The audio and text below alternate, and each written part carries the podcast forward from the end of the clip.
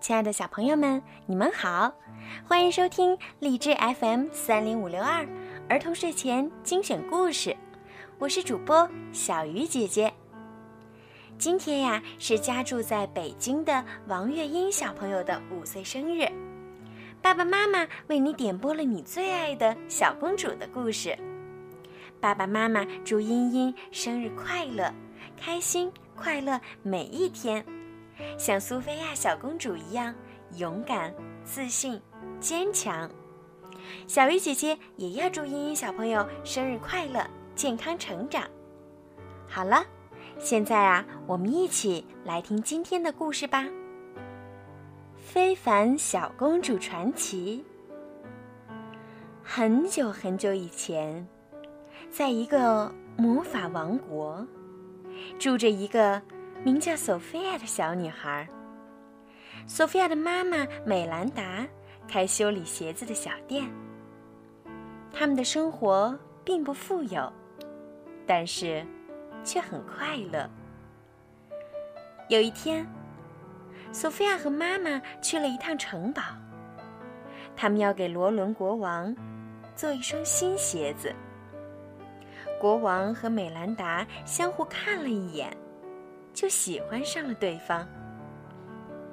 美兰达和国王结婚了，索菲亚和妈妈一起搬进了城堡。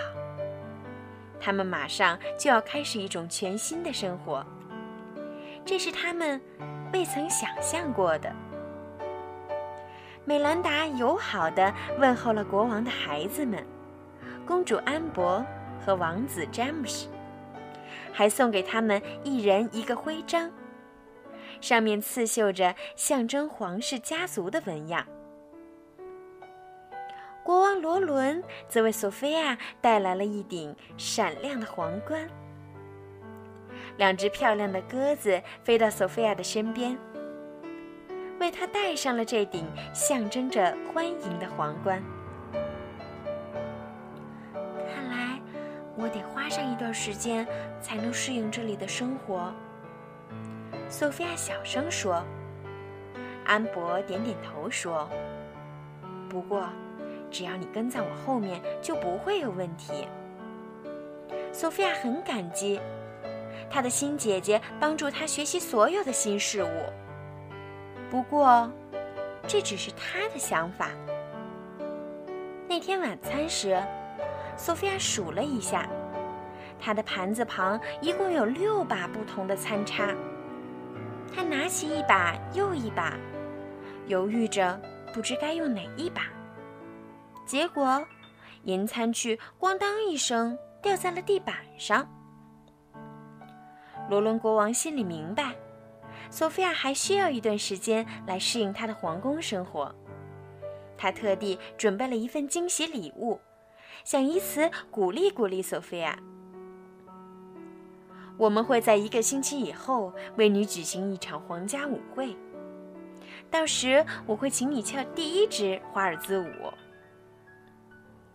晚些时候，索菲亚走进妈妈的房间，担忧地说：“我不知道怎么做一个公主，我也不会跳舞，我会摔倒的，到时所有人都会嘲笑我。”美兰达朝索菲亚笑了笑，安慰她：“只要尽力做到最好就足够了。”正在那时，他们听到有人敲门，原来是国王罗伦，他给索菲亚带来了一件美丽的礼物。这是一个非常特别的护身符，记住，在任何情况下都不要摘掉它。而现在。你最好快点去睡觉，明天早上还要去皇家学校呢。皇家学校，索菲亚喜欢这个，或许她很快就能学会怎么做一个真正的公主。毕竟，眼前就有一个舞会等着她呢。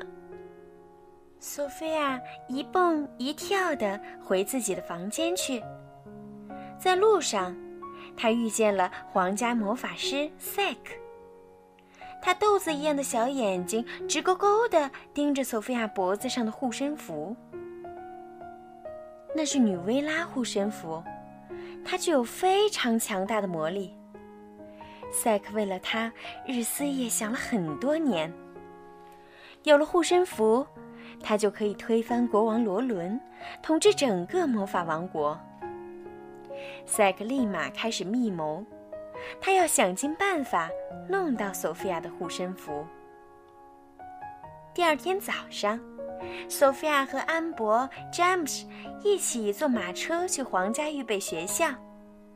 女校长花拉仙子、翡翠仙子和蓝天仙子已经在大门口迎接她了。在学校里，索菲亚根本不用担心交不到朋友。其他的孩子都太喜欢他了，这让安博很妒忌。以前，安博才是最受欢迎的。于是，安博跟詹姆斯说：“我想，应该让索菲亚玩一下魔法秋千。”詹姆斯把索菲亚带到了秋千面前，试一下，你不用使劲儿，它自己会荡起来。是吗？以前从来没听过这样的秋千呢，索菲亚好奇地说。索菲亚爬上去，荡秋千太好玩了。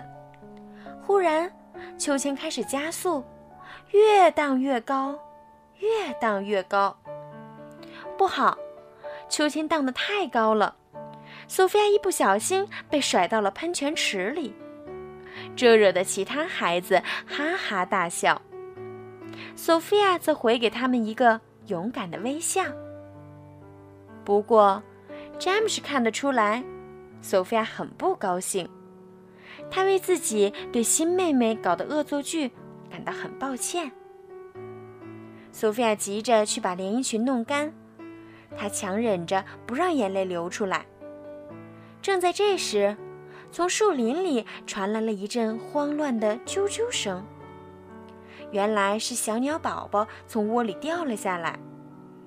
索菲亚轻轻地把这个小家伙放到他妈妈身边。他做这些事情的时候，脖子上的护身符开始发光。来来来，你们两个终于团聚了。索菲亚和她的新朋友道别，正转身准备离开的时候，好像听到了很弱很小的吱吱叫声。谢谢你哦，太不可思议了，小鸟根本就不会讲话呀。第一天的学校生活就这样糟糕的结束了。索菲亚回到家里，看见赛克正在等他。去看看我的窝怎么样？哦，我是说实验室，就连国王都没看过呢。索菲亚和皇家魔法师赛克一前一后。来到了赛克的实验室门前，索菲亚看见赛克轻轻地掀开门前食宿怪兽的一个脚趾头，原来实验室的钥匙就藏在这里。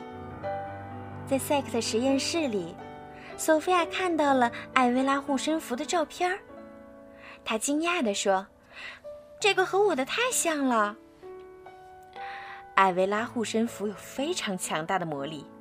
我可以帮你鉴定一下，赛克引诱道。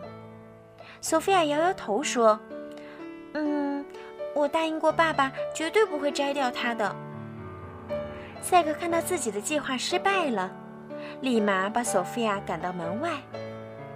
看来，事情没有他想的那么简单。第二天早上，索菲亚醒来的时候。发现床上有一只小兔子，它叫幸运草，还有知更鸟罗宾和小蓝鸟美亚，他们是来帮助索菲亚的，而且索菲亚能听懂他们说的每一句话。她想起了一件事儿，我昨天好像也听到鸟宝宝说的话，我猜是护身符给了我和动物交流的能力。和新朋友们吃过早饭之后。索菲亚动身去皇家预备学校，她希望自己在学校的第二天能好过一些。索菲亚对所有的课程都用尽了全力，可回家的时候还是很失望。嗯，我以为做一个公主很容易，但实际上太难了。美兰达准备了一份惊喜，她把索菲亚带到露台。索菲亚最好的两个朋友正在一个漂亮的餐桌前等她呢。索菲亚看到他们，开心极了。Jade、Ruby、詹姆斯也加入了派对。他还在为捉弄索菲亚的事情懊悔，希望可以弥补他些什么。没过多久。索菲亚就像一个真正的公主那样，彬彬有礼、优雅的倒茶了。不过，他告诉詹姆斯自己还是不会跳舞。没问题的，明天泡泡教授有节舞蹈课，到时我们一起跳。詹姆斯对索菲亚说。安博发现，没有他，大家还是一样开心。现在。他更嫉妒这个新妹妹了，他绝不能让索菲亚比自己跳得好。于是第二天，在舞蹈课开始之前，安博送给索菲亚一双闪闪发光的舞鞋。索菲亚开心地收下舞鞋，迫不及待地穿在了脚上。索菲亚一穿上舞鞋，双脚就立即被控制了。她在地板上横冲直撞，不停地旋转，最后音乐停下来，她跌倒在一堆垫子里。在放学回家的路上，安博对索菲亚耸了耸肩：“我一定是不小心拿了赛克的魔法鞋，对不起啦。”索菲亚一点都不相信安博的话。索菲亚暗下决心。不能在舞会上再犯错误了。真正的公主可从来不会撞到任何东西，所以索菲亚去找魔法师赛克帮忙。我有一个咒语正好适合你。他告诉索菲亚，要在华尔兹刚开始的时候讲出来。可索菲亚压根儿想不到，这是让所有人都睡觉的咒语，而赛克正准备在那时。偷走护身符。舞会马上就要开始了，安博在镜子前欣赏自己的舞裙。这时，詹姆斯走了进来。“你故意给索菲亚穿魔法鞋，你想破坏她的舞会，因为大家更喜欢索菲亚而不是你。今天你最好什么都不要做，否则我会一样样还给你。”詹姆斯，回来！安博赶紧追出去，慌乱之中，他弄坏了自己的礼服。这下，他还怎么参加舞会呢？此时，索菲亚站在镜子面前，盯着镜子里的自己。